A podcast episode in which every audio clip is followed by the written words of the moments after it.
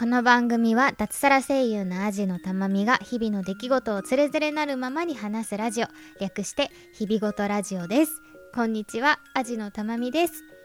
えー、ついついさっきですねあのー、グリーンカレーを食べたんですよ。そしたらなんか未だまだ口の中胃の中なんか食道なんかこの辺全部がすごいホットホットな感じですごい喋りにくいんですけどなんかねここ最近あんまり食欲はな食欲がなくて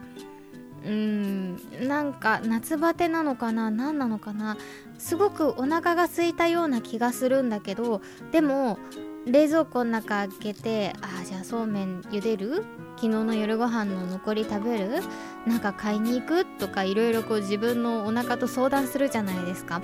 なんですけどいや違います。違います。それは食べたくありません。みたいな感じに私の胃が言うんですよ。でなんかお腹空いてるのに何も食べたくない。なんだこれは夏バテかと思いながら なんか冷蔵庫に常備しているホーキーポーキーをね食べたりとかしていたんですけどなんかそんな話をねツイッターでえつぶやいていたらえお友達がですねあのーちょっと辛いものとかどう？みたいな感じでおすすめしてくれてなんかグリーンカレーおすすめだよって言ってくれてなんかそれ聞いたらあグリーンカレー食べたいってなったんですよ。グリーンカレーなら食べられるっていう気がしてでその友達がねあの稲葉っていうメーカーのグリーンカレー缶っていうのがあるらしくて缶詰のカレーがシリーズであるらしいんですよ。なんかバターチキンカレーとかあとなんだっけレッドなんだろうななんかちょっと多分辛いやつとかグリーンカレーとかイエローカレーとかいろいろあるらしくてなんかそういうのって今まであの無印良品のカレーしか私あの知らなかったんですけどあそんなグリーンカレーそんなねグリーンカレーの缶詰があるんだっていうのを教えてもらってであのスーパーにいつも通り買い出しに行ったらなんと近所のスーパーに普通に売ってたんですよ。100円しなかったと思う。99円とかだったと思う。あこれだと思ってすぐに買いまして、えー、今ね食べたところなんですけどね。美味しかった。めちゃめちゃ美味しかった。なんだろう。なんかね辛いの。すっごい辛いの。すっごい辛いんだけどうーんお肉だけ甘いのかな。なんかね突然ね甘みもくるんだよね。多分ココナッツ的な甘みだと思うんだけど甘みが突然やってくるからなんかそれでねスルスルスルっとねなんかご飯をね予定してた量よりちょっとずつちょっとずつ足したりなんかしながら、え完食をしてしまいました。いやこれ常備しとこうって思った。これ多分日持ちもするしね。え今回は、えー、グリーンカレーを食べましたけど、えー、バターチキンカレーもね私好きなんでこれも食べたいななんて思いながらちょっとまたスーパーに行った時はね買いに行こうかななんて思っております。はいというわけでそんな今日なんですけれどもうんとね前回の最後に銀行の話しようかなとか本の紹介しようかななんて話をしていたんですけどちょっとね久しぶりに外食をしまして、ね、こんなご時世なんですけど、外食を久しぶりにね、したんですよ。なので、ちょっとね、そんな話をね、こんなご時世だからこその外食みたいな話をね、今回はしようかななんて思っております。どうぞお付き合いください。うん、喉が変。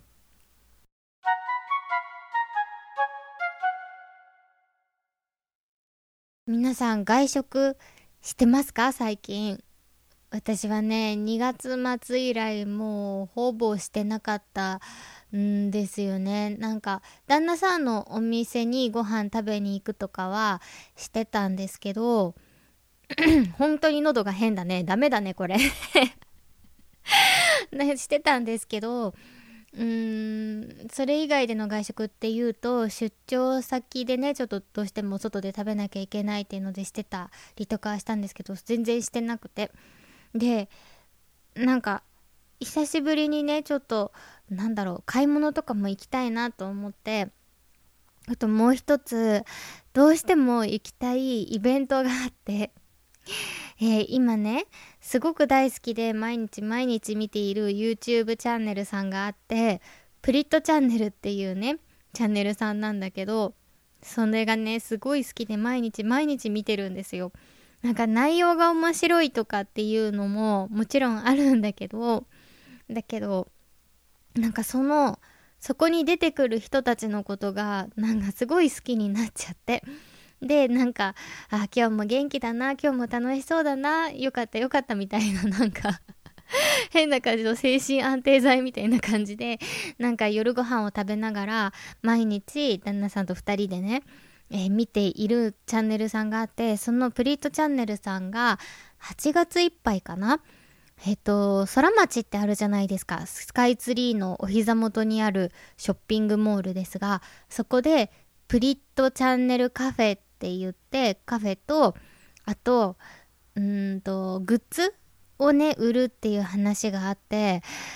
これは行きたい行きたいよとなりまして、えー、行くことにしました。うん。久しぶりにあんななんか華やかなところに行ったっていうのでねすごい楽しかったんですがうんとねあのー、私あんまりこう他人に興味がない方で多分他人に興味がない。すごいちょっと語弊があるな。もといもとい。なんだろう。なんかうーん役者さんとかのことをすごい好きにならない。なんだろうな。うんと例えば、うん、宝塚が好き宝ジェーヌさんが好きってなるけどその人に会いたいとかその人と握手がしたいとかそういうのはないんですよ。その人が舞台で作り上げる作品が好きみたいな。だからアイドルちゃん例えばビヨンズの平井美桜ちゃんが好きで握手も行きましたけど握手に何度も行って認知されたいっていうよりは平井美桜ちゃんが舞台で踊っているのを見るのが好きみたいな感じなんですよ。なんでその人個人のパーソナリティみたいなところをすごい好きっていう感じではあんまりないのでなんか会いたいとかなんかそういうのはあんまりなかったんですね。なんですけどなんか YouTube って不思議なんですけどなんか YouTube でそのチャンネルの内容が面白くて見てるのも3割ぐらいはあるんだけど残り7割はその人たちが好きで見てるんだよね。うん、もちろんそうじゃないチャンネルもあるけどプリットチャンネルさんの場合はもちろんそうでこれ多分ねポッドキャストもね私一緒かなと思ってて私が聞かせていただいてる番組さんはもちろん面白いとか内容に興味があるっていうのももちろんなんだけどそれを配信してる人のことが聞いてるうちにどんどんどんどん好きになっちゃってなんかお友達の話を聞いてるような気持ちで聞いてることが多いんですけどなんでなんか YouTube とポッドキャストだけはねなんかちょっと違うんですよね私の中で。でそんなわけでなんかプリットチャンネルのね特に私が一番好きなのはサスケさんっていうね男性の方なんですけどなんかねサスケさんには私会いたいんですよ。会ってみたいの。うんなんか 不思議なんだけどそのチャンネルの動画が好きっていうのを3割7割サスケさんが好きっていうので見てるのでなんかねサスケさんには私唯一めっちゃ会いたいんです。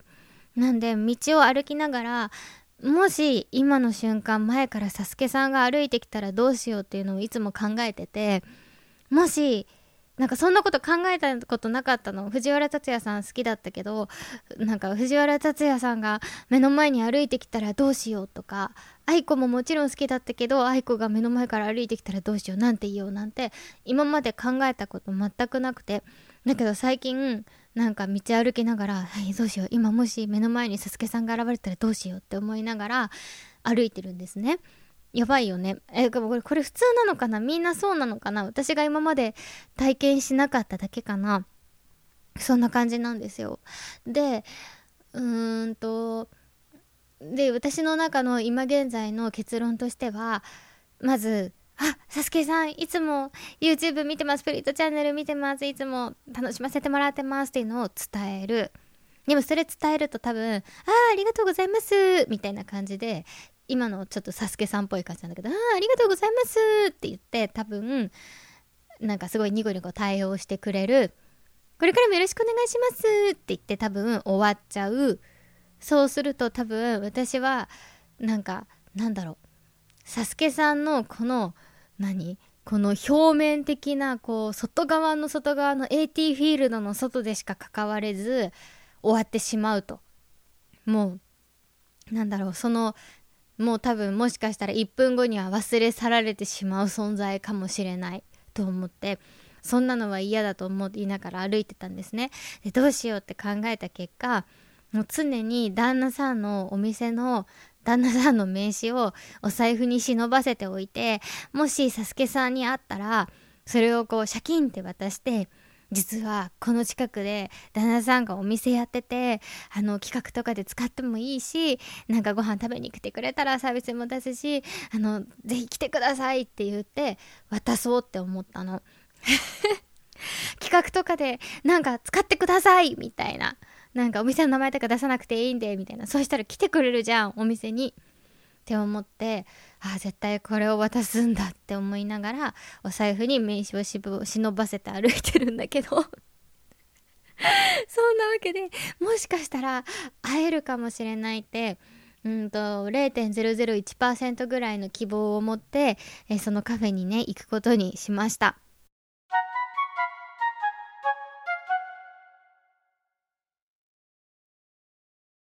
いや結論から言うともちろん会えなかったわけなんですけど。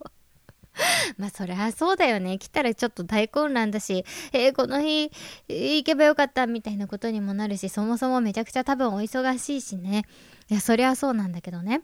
でまあえー、いろいろ写真をね撮ったりとかなんか等身大なのかなパネルとかもあったりで写真撮ったりとかグッズもちょっと見たりとかあとそこのカフェ、えっと、テイクアウトで外で食べられる形だったので食べたりとかしてすごいすごい楽しく、えー、過ごしたんだけどなんかすごいおしゃれしていっちゃった私。めっちゃおしゃれしていっちゃった。その日、お昼ぐらいまで仕事があったんだけど、で、ちょっとなんか真面目な格好しなきゃいけない感じの仕事だったから、ちょっと真面目な格好してたんだけど、わざわざ着替えまで持ってって、おしゃれしていっちゃった。なんかもしあったら困ると思って。ほんとくだらないよね。えー、そんなわけでね、楽しく過ごさせていただきまして。で、せっかくね、空町まで行くんだからっていうことで、ここからが本題。めっちゃ前置き長いね。ここからが本題。えっと、それで、あ、その、外食、むしろプリントカフェはテイクアウトだったから、まあ外食っちゃ外食なんだけど、なんか、そういうことじゃなくて、私の中では、お店の中でご飯食べるっていう外食をしたよって話が今日したかったの。うん。えっ、ー、と、そう。で、空町まで結局せっかく行ったんだから、ちょっと、あのー、ご飯を食べて帰ろうということになりまして、えー、空町の上にあるレストラン街に行きました。で、なんていうお店に行ったかというと、それは、えっとね、世界のビール博物館というお店に行きました。名前の通りね、世界のいろんなビールがね、飲めるね、えー、で、ビールに合うおつまみウィンナーだったりとか、ピザだったりとか、フィッシュチップスだったりとか、そういうビールに合うようなおつまみがあるという、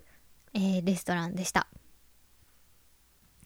で、そこはね、あの、お店のお客さんがね、おすすめの、なんかお店ないですか？みたいな話をしてた時に、ここ行って美味しかったし楽しかったよっていうので教えてくれたお店で、で、私ね、今、ビール修行中なんですよ。そうビールが飲めるようになりたくて、えー、ちょっと修行中なんですけどそんなのもあってね、えー、ちょっとビールを飲めるようになりたいっていうあれで行ったんですよ。そしたらあのそこでね初めてね私フルーツビールというものを飲みましてそれがね美味しくてめちゃめちゃハマっちゃったんですよ。私が飲んだのがえクリークであったのかな？クリークっていうえっ、とねさくらんぼのなんかフルーツビールみたいなビールを飲みましてなんかねどんな味かな？うーんハリボーみたいな味。なんかアメリカの体に悪そうなグミみたいな味がするんだけど私結構その味好きでねあのー、でもちょっとかすかにビールの香りがするみたいな。うんジュースじゃないんだけど甘みもあるんだけどでもビールのこう香りがちゃんとするからなんか良いみたいななんかも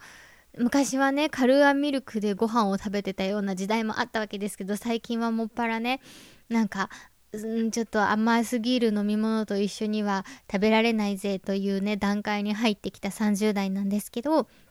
ね、そのこうちょうどいい感じの中間を取ってくれるみたいなね、えー、と飲み物ですごく美味しかったです。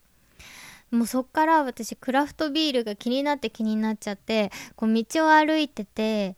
なんか酒屋さんとかがあると必ず入ってそこになんかビールがあるかを確認してねもし家で飲みたいってなった時にどこに行ったら手に入るのかっていうのをすごいね探しながら毎日歩いてるんですけどなかなか売ってないのねクラフトビール。特に海外のクラフトビールって。なんか2店舗ぐらい見つけてただ片方はね近いんだけどちょっと高くて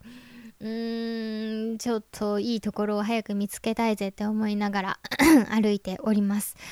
そう、そんなわけで、えっ、と、すごく美味しいね、フルーツビールだったり、旦那さんはビールをガブガブ飲んでましたが、を飲んだりとか、それに合うウインナーだったりとか、ね、フィッシュチップスとかをね、食べながら、えー、飲んで、すごくね、やっぱり外食の開放感と、うん、自分の手で作っていないものを食べるというね、幸せとね、あなんか食べたことない味がするみたいな なんか食べたことない味っていうとなんだろうな。なんか食べ慣れてない味がするみたいななんかその幸せをねすごく感じました。うんただやっぱねうん不安だなっていうのはすごくありました。お店に入る時に消毒もしたしなるべく離れた席に案内してもらったし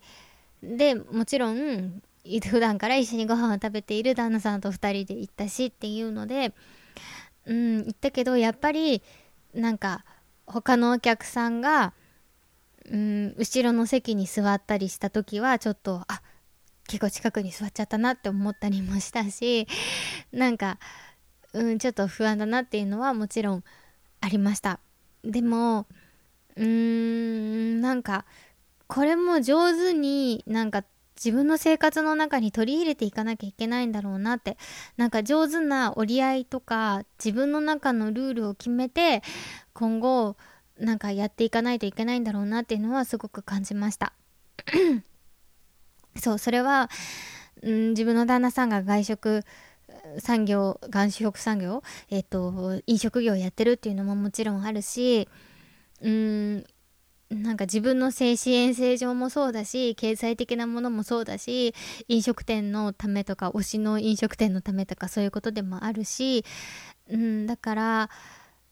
もちろんじゃあ10人で飲み会するかって言ったら絶対しないし 一緒にご飯を食べに行くとしたらやっぱり旦那さんそして、えー、家族お母さんとかね妹とかそういう家族と一緒っていうだけだと思うけどでもなんかこう上手にねなんか月に1回ぐらいはうーんお店と時間帯と、うん、相手を選んでこれからはご飯を食べていきたいなと思いました、うん、皆さんどうしてますか？外食。うんどれぐらいなんか日常生活をみんな送ってるんだろう。なんかその空町にすごく久しぶりに行った時になんかまあ夏休み中っていうのもあると思うんだけどあまりにもなんかなんだろう混んでたしすごく人もたくさんいたしあこんなにみんなもう街に出てきてるんだと思って。あこんなになんかもう割と日常にもちろんマスクはしてるけど戻ってる人がいるんだと思って結構またびっくりして、うん、それは避難するとかいうのじゃなくてあ私私めっちゃこもってたなと思って。引っ越しとかがあったっていうのもあったんだけどあ普段もうなんかもうこんな感じなんだと思って、うん、ちょっとびっくりしたっていうのもあってね。なのでちょっと上手にちょっと皆さんどうしてますかっていうのももし、うん、あったらね教えていただきたいなと思って。外食だったりその他楽しいものいろいろうん、そろそろなんか友達と家の中で会うっていうのはなんかねやりたいなとも思ってて。ねどうなんですかね。なんか本当にウィズコロナじゃないけど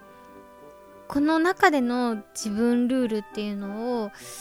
ちょっとね決めていかないとなと思っております。うん。はいそんな感じでちょっと久しぶりの外食をして楽しかった話と なんか長かったよね。サスケさんへの愛を語ったのとうんあと最近みんなどうしてますっていう話をねちょっとしてみました。うーんどうなんだろうね。難しいねこれってね。はいというわけで、えー、今回もお付き合いありがとうございました。味のたまみでした。